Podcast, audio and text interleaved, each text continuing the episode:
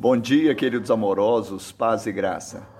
Vendo Jesus sua mãe, junto a ela o discípulo amado, disse: Mulher, eis aí teu filho. Depois disse ao discípulo: Eis aí tua mãe. E dessa hora em diante, o discípulo a tomou para casa. João 19, 26 e 27. Aqui Jesus estava na cruz. E a cruz fala de dois aspectos, o vertical e o horizontal. A haste vertical Jesus havia resolvido exatamente com seu sangue, nos religando a Deus. Mas agora no coração dele havia também aquilo que batia no coração do Pai, família. Ele passa agora a colocar uma incumbência sobre João e Maria para que eles cuidassem mutuamente como mãe e filho.